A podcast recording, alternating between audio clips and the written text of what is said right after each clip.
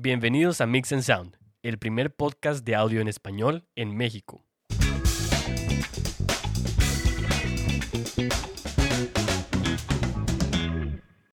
Hola, ¿cómo están todos? Yo soy Hugo Vázquez. Y yo soy Kenneth Castillo, bienvenidos. Estamos ya en nuestro quinto, quinto episodio, ¿verdad? Así es, Este, es sí, el número quinto. 5. Quinto episodio. Este, y vamos a empezar con unas noticias dentro del mundo de, del audio, dentro del mundo de producción. Eh, Shure cumple 95 años ya de existencia, Kenneth. 95. Este, y tienen bastantes cosas que eh, todos nosotros hemos usado. Los micrófonos, eh, algunos de los audífonos que tienen para los monitores de in-ears, este, muchas, muchos tipos de, de equipo, ¿no? Que, que se usan bastante dentro de, dentro de la parte de audio en vivo, dentro de la parte de, de estudio. Eh, y de hecho, ayer, que era mayo, 8 de mayo, fue el día del micrófono SM58. Sí, este, es- este micrófono es de hecho uno de los más populares, ya que aparte de que es barato, Kenneth, este, Sí, pues es, es, es muy bueno, ¿no? Entonces, eh, yo de hecho los primeros cuatro capítulos lo grabé con ese, con ese micrófono, eh, muy bueno, que te costó unos, que mil, mil quinientos pesos y aguantaba bien machín, ¿no? Entonces, yo eh, creo que Shure es una de las empresas de audio más icónicas y es de las que ha marcado eh, tendencia. Además de que sus productos son de muy buena calidad y normalmente no son de muy alto precio y, y funcionan bastante bien sus micrófonos dinámicos. Sus in-ears que son de un costo no tan elevado te funcionan y te duran un buen tiempo. Eh, los audífonos, inclusive hay un micrófono para estudio es, eh, que la verdad su funcionamiento es muy bueno. Ya, sí, no, esta, esta empresa pues ya 95 años y siguen, eh, eh, siguen mejorando ahí con sus productos. Y de hecho, pues este micrófono en realidad es un, es un micrófono muy bueno, el SM58, que ya lleva muchísimo tiempo en existencia y de hecho empezó como un micrófono para, para estudio, de hecho. Este, por eso se llamó es SM, por Studio Microphone. Eh, entonces, pues bueno, eso después obviamente se, se migró un poco y en realidad la gente que, que trabaja en este tipo de, de ambiente como el audio en vivo lo empezó a adoptar muchísimo más que la gente eh, dentro del De estudio. estudio. Entonces eso se volvió como que, se- de hecho se volvió un icono de, de- del audio en vivo, ¿no? Este, este tipo de Claro. micrófono, ¿no? Entonces... Y es un este, icono porque ¿qué, qué ingeniero de audio no tiene un SM58 en su, en su kit de micros? exacto. Ahora también en otra, en otra noticia que hemos visto en estos meses, la empresa Solid State Logic sacó al mercado una interfaz eh, SSL2 y 2 Plus. Estas eh, pequeñas interfaces que son para grabación en home studio eh, andan en un costo de entre 200 y 300 dólares y tienen el, el aditamento de que su ecualización y su compresión eh, se puede decir que son una réplica de aquellas consolas de antaño de Solid State Logic. Sí, no, claro, y eso es eh, la verdad para, para el precio que, que, que están teniendo ahorita y para la calidad Está que, muy bien. que tienen, ¿no? Porque tienen literalmente eh, todo eso de adentro de eh, los cables y los preamps y todo, son exactamente los que se usan en aquellas grandes consolas, ¿no? De Solid State Logic. Entonces es, es la verdad una ganga este, para tenerlo por ahí. Digo, obviamente si tienes eh, algo, algo pequeño que utilices ahí dos canales. eh, pero sí, la verdad es, es un, una interfaz muy buena y a muy buen precio. Así es.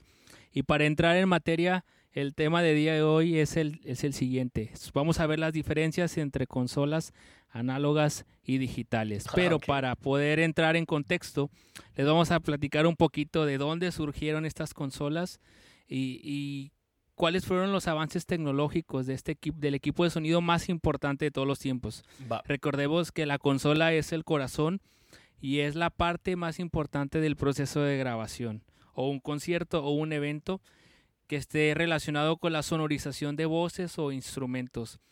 Ahora, eh, remontándonos hacia los años de 1900, alrededor de 1906, Lee de Forest inventó algo que se llama el triodo, un pequeño aditamento electrónico que era usado para radiotelégrafo.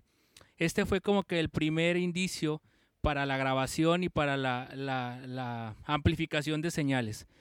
Entonces, alrededor de 1922, ingenieros de ATT instalaron una pequeña consola donde podían este, combinar las señales de los micrófonos para una estación de radio. Tres años más tarde, la BBC ya construyó una mezcladora tal cual en un cuarto central de ellos en, Londres. Y alrededor de en 1933, pues sus experimentos sobre transmisión sonora por tres canales fueron desarrollados por los trabajadores de la Bell Telephone instalaron un mezclador que debía dosificar señales de los tres micrófonos que estaban colocados en una enfrente de una orquesta filarmónica en Filadelfia. Ahora todo esto fue el principio del desarrollo de las de lo que sería una consola de audio hasta 1947 que se desarrolló como una consola pequeñita para ah, o mixer para los ah, radio para programas de radio.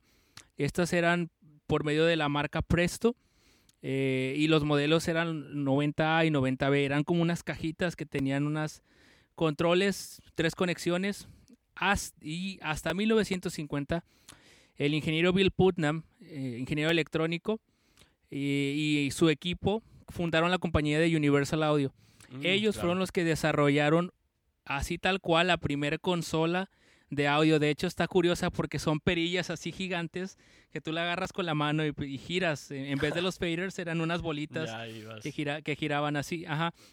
Esto fue en 1959 junto a Paul Magnus eh, y ellos fueron los desarrolladores de la primer consola de audio. Obviamente eh, hay, versiones que dicen que Rupert Neve también en esos tiempos empezaba el desarrollo de sus consolas. También Ampex, que hace amplificadores de bajo, estaba empezando a hacer sus consolas de, audio, consolas análogas. Se puede decir que los años de 1950 hasta 1970 fue el apogeo de las consolas y estaban empresas como las que mencionamos antes, que son Presto, Universal Audio, Rupert Neve. Behringer empezó en 1970 Mackie empezó como en 1980, Yamaha fue el, el, que empezó con las consolas digitales, eh, Solid State Logic también estuvo presente, eh, Soundcraft, Audient, por mencionar algunas. Y ahora para entrar en materia, porque eh, a todos nos gusta la historia, pero nos gusta entrar en, en, el, en el tema técnico, claro. vamos a ver el funcionamiento de las consolas análogas. Entonces, si puedes, platicarnos un poquito cómo es, que, qué es lo que pasa dentro de una consola análoga. Sí, claro que sí, que ahí, por ejemplo, em, el funcionamiento general entre una consola digital y una consola análoga es, la verdad, muy parecido. Entonces, en realidad tenemos, primero que nada, tenemos eh, la señal que, que, es la que vamos a estar eh, teniendo dentro de la consola. Esa señal va a entrar por un canal y lo primero, a lo primero que, se va a enfrentar va a ser al gain. ¿sí? Este concepto ya lo, lo explicamos de hecho en un, en un episodio anterior. Gain básicamente es solamente cuánta señal de lo que estás recibiendo vas a dejar entrar, ¿no? Entonces, este, esta, eh, este gain, que también en algunas consolas lo vemos como trim, que es T-R-I-M, gain o trim, es el primer, el, el, primer eslabón de toda la cadena que vamos a estar viendo, ¿no? Por, por todos los lugares donde va a pasar esta señal. Después de esto, vamos a encontrarnos con eh, el switch, que es el que marca o el que nos va a ayudar a invertir la polaridad de un, de un micrófono, ¿no? Como lo habíamos eh, eh, explicado anteriormente, pues nos sirve esto para poder tener dos señales que son iguales y para que no se nos cancele y se escuche raro, ¿no? La señal que estamos teniendo, como por ejemplo tener dos micrófonos para una tarola. Eh, al momento de cambiarle la polaridad a uno de esos dos micrófonos, entonces ya tenemos la, señal invertida y podemos tener una señal diferente y que no nos cause ruido, ¿no? Hay con esas dos cosas. La siguiente cosa que vamos a enfrentar va a ser el switch de low cut. Este switch de low cut lo que hace es que va a quitar las frecuencias graves a partir de donde nosotros le pongamos casi siempre en las, en las consolas análogas vamos a tener este switch de low cut ya preestablecido eh, en una frecuencia. Entonces, en un parámetro. Exactamente, en una frecuencia. Em, va a ser, prácticamente va a estar puesto ya sea en 80 o en 100 eh, hertz. Entonces, es en, en las, computas- en las eh, consolas análogas, pues en realidad no podemos moverle, ¿no? Solamente podemos aplicar este parámetro. En las consolas digitales, ahora sí nos va a dar esa opción La función de, poder, de poder eh, manipularla. cuál frecuencia es la que nosotros vamos a querer que haga, a partir de dónde queremos que haga ese, ese corte, ¿no? A estas frecuencias graves. Ok. De- después de esto, la, esta señal que tenemos, después de pasar por estas, estas partes de la consola, vamos a entrar a la parte de la ecualización. ¿sí? En la ecualización tenemos varias cosas que, que, que ya hemos explicado, de hecho, en, el, en la parte de eh, de conceptos, básicos. conceptos. Ujú.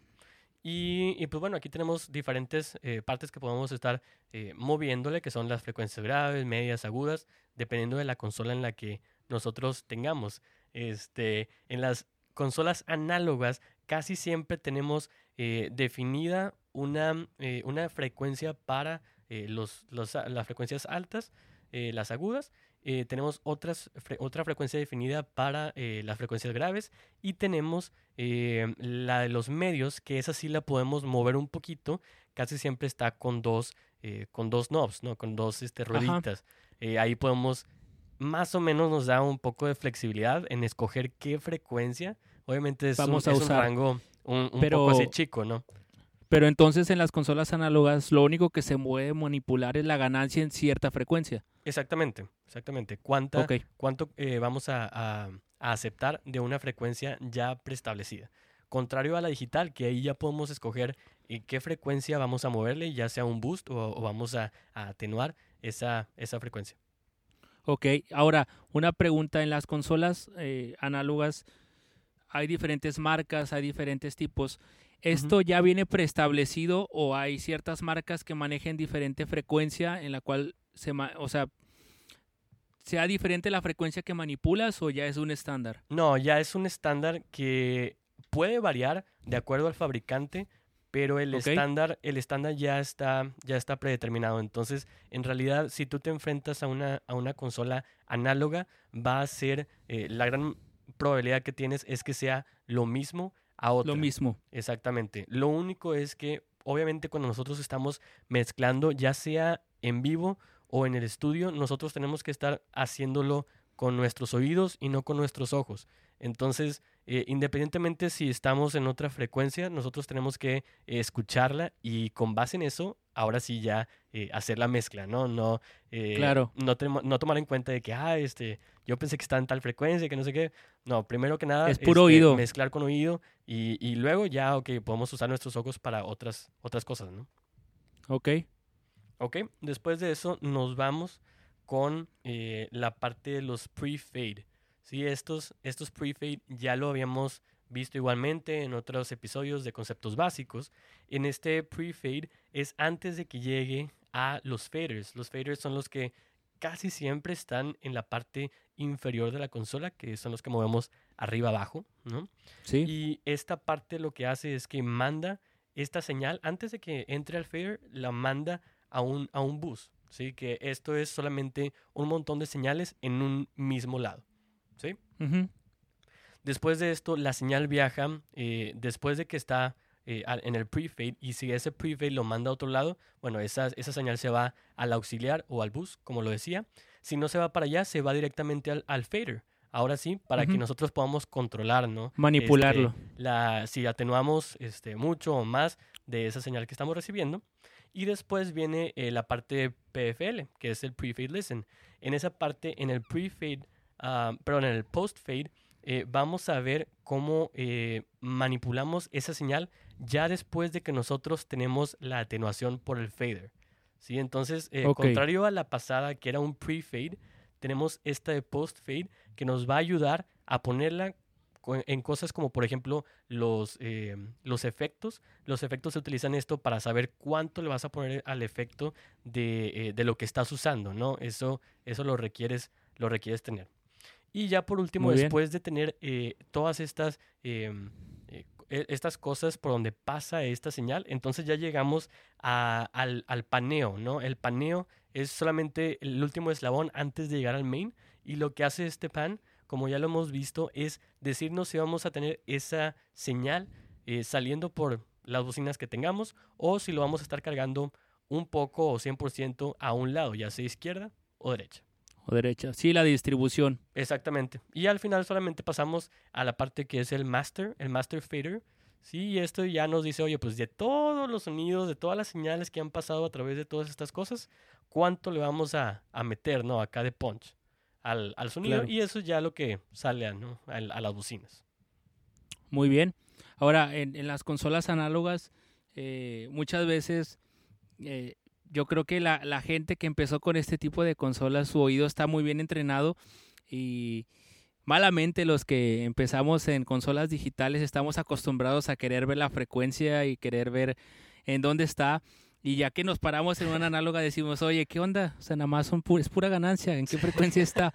este, y eh, es parte de no el, poder acoplarse al diferente tipo de, consolas. Así que vamos a entrar en materia con la consola digital. ¿Nos puedes explicar un poquito del funcionamiento? ¿Qué es lo que cambia? ¿Hay alguna conversión en la señal? Sí, sí hay una conversión en esa señal. ¿Por qué? Porque la señal que estamos recibiendo eh, la mayoría de las veces sigue siendo análoga. Entonces, eh, por decir una señal análoga, pues es lo que literalmente eh, a lo mejor una corista que está cantando esa señal pasa a través de un cable, eh, pues hecho obviamente de cobre, ¿no? Y pasa su señal eh, por ese cable y llega a la consola. Esa señal que tenemos es análoga. Entonces, en una consola digital, para que puedas procesar esa señal, la tienes que convertir de análoga a digital. Entonces, cada una de las consolas digitales va a tener ese convertidor que va a cambiar esta señal algo digital para que la pueda leer y para que la pueda procesar. Entonces, ese es un, ese es un tema que es diferente en cuanto a, una consola análoga. Otra cosa que tenemos es que en una consola análoga casi siempre eh, tenemos, en, en, cada uno de los canales tenemos todas, todas las cosas que le podemos mover a cada canal, ¿sí? Así como las cosas que, eh, que mencioné ahorita, casi siempre están eh, por canal.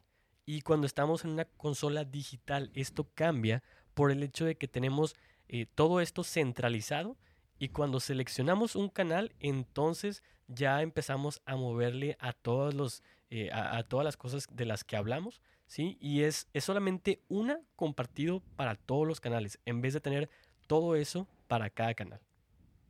Ok, muy bien. Ahora, eh, vamos a continuar y queremos eh, todos estos puntos que les hemos dado, queremos distribuirlos en la consola y nosotros los separamos en zonas para poder decirles, no, no, que los separemos en zonas no significa que siempre van a estar ahí esas partes, sino simplemente es para agrupar. Sí, no, apenas agruparlos, ¿no? Porque pues, son un buen, de, un buen de cosas que si nada más las dices así de, como que en una lista, pues te pierdes, ¿no? Así es. Entonces, eh, vamos a continuar y nosotros lo agrupamos en varias zonas. La zona número uno incluye eh, la parte superior normalmente de las consolas, que es donde se encuentran las líneas para los cables de micrófono, de líneas de micrófono y líneas de, instrumento. Eh, en esta parte también podemos encontrar eh, los, las perillas de ganancia, el botón Phantom Power, el low cut que nos comentabas hace, hace, hace algunos minutos este, y esta es la zona superior de nuestra consola. Esto normalmente es, muy similar en una consola análoga y en una digital. Ahora, en la zona número 2 podemos ver eh, que es ya la parte donde está el ecualizador. Eh, como, hablaba, como hablabas en, hace unos minutos, el ecualizador en una análoga solo es pues una, en, en, cierta frecuencia eh, aumentar o disminuir la ganancia, ¿verdad? Pero aquí en las digitales podemos manipular también la frecuencia. Además tenemos el compresor, la compuerta, el cambio de fase. Y aparte en las eh, análogas tenemos el envío, los auxiliares, los efectos, el paneo. Esa era la, segunda zona, ¿verdad? La segunda sección de, de, lo que tenemos en la consola. Así es, es la segunda zona. Y la tercera es donde ya se encuentran los faders que son los, los controles que, que hablábamos ah, hace algunos minutos, donde también tenemos los subgrupos, eh, donde tenemos el botón de mute, que ese nos encanta. Este, el pre-fade listen. Aplica en muchos lugares, con muchas personas. Así es. Y el after fade listen, que también lo tenemos en esa zona. Y más adelante tenemos la zona del lado, normalmente del lado derecho, Que es donde vienen los efectos, el control general de los auxiliares, los subgrupos, el máster. En las consolas digitales donde tenemos el control, donde podemos guardar las sesiones, donde podemos modificar ciertas cosas eh, en, en la, en la pantallita, ¿no? Eh, donde vienen también la, el, el para sincronizar con la computadora, si es que estás conectado por fireware. Claro. Eh, es, la, es la zona, es la zona del lado derecho. Esas, estas zonas que estamos diciendo y estas secciones em, están casi siempre en, en estos lugares que estamos diciendo, pero obviamente pues va a variar un poco de acuerdo al fabricante, de acuerdo al equipo, etcétera. Así que eh, puede eh, que haya una, pro- una probabilidad de que no esté en este orden, pero claro que está dentro de la consola. Está dentro y, y solo es para agrupar. No, no estamos queriendo decirles, es que si ahí no está, es que no, no viene en la consola. No. Exactamente. O sea, vienen, va a venir, pero en diferente posición. Sí, si no lo encuentras nada más de buscarle tantillo, este, se te escapó ahí o algo, porque estas, estas cosas deben de estar y están en las consolas. Y si no, y si no nos mandan un correo y ya los, les, les ayudamos a encontrarlo. Sí, Y la última zona es, es igual, en la misma parte del lado derecho de las consolas, normalmente, como comentamos, es donde viene el, el, eh, los knobs del solo, del talkpad, eh, de los audífonos, el monitoreo. Y aparte en las consolas análogas viene una parte que es el Stereo Graphic EQ, que es como una ecualización eh, general de, de, de la, de lo que está saliendo por nuestra consola. Ok, súper bien. ¿Qué sigue entonces? Sí, las, el, siguiente, el siguiente punto es las ventajas y desventajas de la consola análoga. Excelente. Eh, yo sé que a veces eh, depende mucho de nuestra época de nacimiento lo que preferimos usar. La gente de las nuevas generaciones pues, le encanta lo digital, la gente de la vieja escuela le encanta lo análogo. Pero vamos a platicar un poquito de las ventajas de las consolas análogas y sus desventajas. ok, Algo bien. que, tiene, al- algo que tienen estas consolas análogas es que son más fiables y estables cuando hay varia- variación en la corriente eléctrica. Además, eh, hay una sensación de calidez en el sonido que, que las digitales, a menos que sea de muy buena calidad, no lo tienen. Sí, definitivamente. Y eso eh, yo creo que lo vemos en cualquier tipo de, eh, pues por ejemplo, en, todos los CDs y todos los hits que hay eh, dentro de la música, la gran mayoría, sí, que se graban en estos estudios grandes, en estos estudios eh, de, de buena calidad, están usando estas consolas análogas. Como dices tú, que le da como que esa calidez al sonido y le da algo así como que está más, como que más real, ¿sí? Más Exacto. real. Se escucha como que más acá, más, más chido, ¿no? Más padre. Sí. Además, otra, otra cosa eh, de ventajas es que eh, te permite eh, manejar cierto control y afectar el parámetro en ese, en ese momento, ¿no? O sea, tienes, como quien dice, todos los botoncitos a la mano y puedes manipular todo este, uno por uno, ¿no? Y afectar un parámetro en particular. Y esa ventaja, de hecho, es algo que te ayuda bastante cuando estás empezando, que en realidad como que apenas estás eh, tratando de ver eh, todos estos conceptos básicos que ya hemos presentado y como que quererlos aplicar y, y moverle, ¿no? A una consola. El hecho de tener estos eh, controles afectando solamente a, a un canal o a un parámetro en particular, nos va a ayudar a nosotros a, a- si estás empezando, oye, pues a lo mejor en una digital te vas a, a revolver, ¿no? Tiene varias cosas, tiene como que varios niveles, varias capas, y una consola análoga casi siempre es muchísimo más sencilla y muchísimo más friendly que una digital, ¿no? Entonces, para empezar, Exacto, eso está es súper bien. Sí, Así es. Ahora, en las desventajas de las consolas análogas es que no puedes guardar nada. O sea, si tú tienes varios grupos tocando, tú vas a tener que hacer modificaciones en el momento en tiempo real y te vas a volver loco si son como 10 grupos diferentes. Entonces, eso es una desventaja que yo sé que los de la vieja escuela dicen, nambe, en corto le movemos y arreglamos en el momento, ¿verdad? Claro. Y otro punto es que tenemos un acceso limitado de procesos internos. ¿Qué es esto? Pues tenemos un- una serie de efectos muy específicos, el compresor, o sea, ciertas cosas eh, limitadas por la capacidad de la consola. Claro, y esto eh, es una, una desventaja eh, que, se, que se ve muy, muy marcada, ¿no? Porque tienes como que algo muy limitado en este sentido. Si acaso tienes esos, pues ya los, los racks, ¿no? De, de, efectos que son análogos, o sea, tienes ese, ese, ese tipo de equipo, entonces en realidad se vuelve una ventaja tenerlos porque el que tengas equipo análogo va a hacer que lo que estás haciendo suene mejor. ¿sí? Pero si no lo tienes, entonces en realidad una consola así en seco, una consola análoga, entonces sí va a tener acceso limitado a este tipo de cosas y por consiguiente va a ser una desventaja. Así es. Ahora vamos con las desventajas y ventajas de una consola digital. Ok.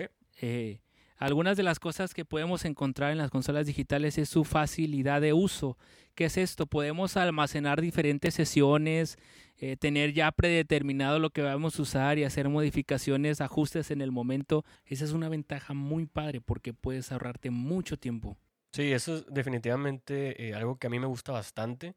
Eh, yo, por ejemplo, cuando estoy trabajando con una consola que casi siempre, la, la gran mayoría de las veces es una consola digital, es muchísimo más fácil para mí y, está mucho más cómodo el hecho de que tengas ya algo predeterminado para cada quien. Si tienes a una persona que está regularmente tocando o cantando, oye, pues nada más, este, lo haces una vez, guardas ese preset, guardas eso que vámonos. hiciste y la siguiente vez que te toque, nada más lo pones y vámonos. Súper rápido, ¿no? Así es. Ok, otra cosa que también tiene es una grabación interna. Tienen sus tarjetas de memoria, entonces tú puedes grabar tus, eh, pues tus sesiones, tus eventos que tengas y es una pues es algo bien padre para estar alimentándote y retroalimentándote de lo que tú haces a diario, ¿no?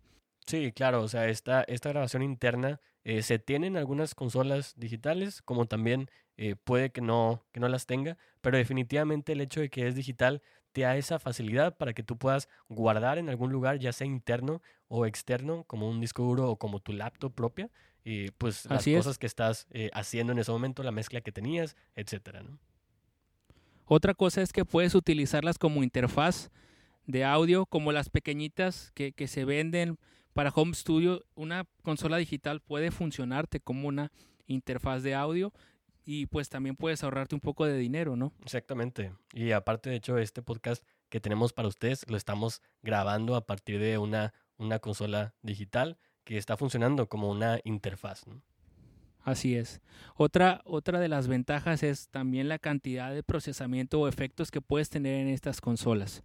Eh, ¿Qué es esto? Puedes tener reverbs, puedes tener delays, inclusive puedes, creo que hasta descargarlos, este, agregarle de la, del banco que tiene la empresa o de la marca. de efectos, o sea, y tienes, puedes tener un montón del mismo efecto, nada más diferentes tipos, un montón de reverbs, un montón de delays, y ahí los tienes todos, ¿no? Y puedes aplicarlos eh, cada uno, ¿no? Entonces esto, esto la verdad te ayuda bastante al momento de utilizarlo eh, en, en eh, pues en, en, audio en vivo, ¿no? Cuando estás en alguna situación así, pues dices, oye, yo necesito más allá de un delay o un reverb. Bueno, pues puedes usar tu compu, puedes usar los que ya están ahí predeterminados para poder este, usarlos ¿no? dentro de esto.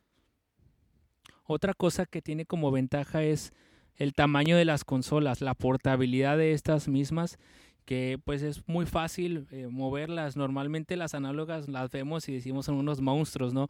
Y vemos las digitales que ya vienen en un sistema muy compacto y pues puedes eh, llevarlas muy fácil de un lugar a otro.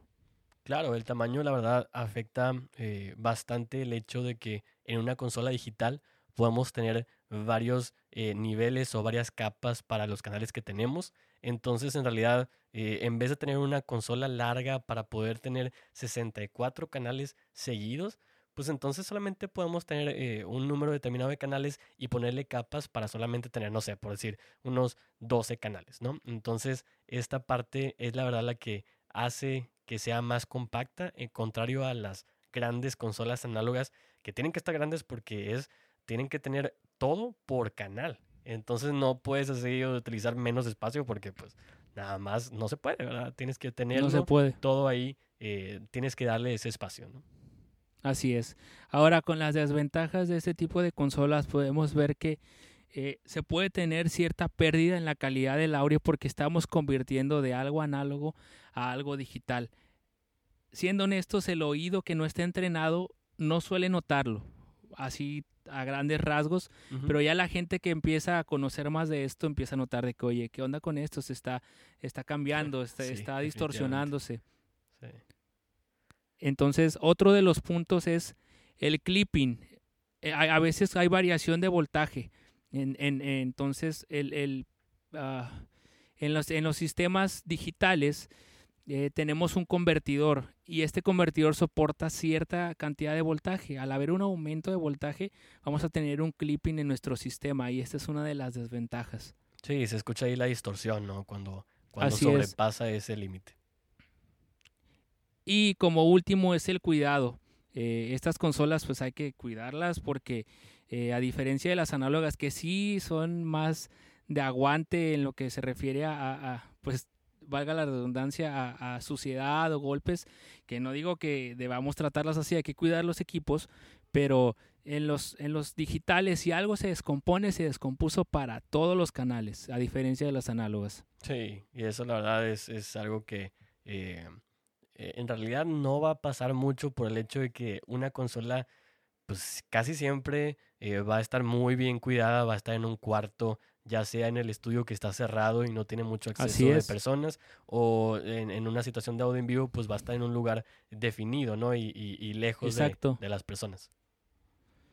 Sí, lo malo pasa, o lo que pasa eh, malo es que cuando se tienen alguna bodega o algo y que las manipulas mucho, de que la sacas, las, la pones, la guardas, la, trasladas a otro lugar, e, el, mover los equipos, el equipo que sea, eh, pues puede generar un riesgo para tu, para el, el, mantenimiento de, o la, el tiempo de vida de este equipo. Claro. Muy bien, con lo que respecta a este tema hemos terminado. Le damos muchas gracias porque podemos nosotros compartirles nuestra experiencia y poder platicarles lo que hemos vivido sobre consolas digitales, análogas. Eh, la verdad es un tema muy extenso y tratamos de reducirlo y resumirlo lo, lo, más que podemos para que ustedes puedan también digerirlo con nosotros y podamos ir eh, eh, empapándonos de este tema tan, tan bonito que es sobre las consolas de audio. Exactamente, Kenneth, tienes toda la razón. Este, los esperamos entonces para el siguiente episodio que vamos a tener. Eh, vamos a estar eh, hablando de diferentes cosas, de diferentes eh, temas, ya sea de las consolas, de, de, negocio dentro de la música. estamos preparando también algunas entrevistas todavía no las hemos podido tener, estamos eh, en contingencia, ¿no? Todavía en la... En Para los que nos ven en el futuro, eh, ahorita estamos en cuarentena por todo esto del coronavirus, pero muy pronto, ya que se pueda liberar todo esto, vamos a poder traer gente, vamos a poder entrevistar y poder hacer dinámicas eh, de grupo que van a ser muy padres. Exactamente. Entonces, no se les olvide suscribirse a este podcast. Yo soy Hugo Vázquez. Y yo soy Kenneth Castillo y estás escuchando Mix and Sound.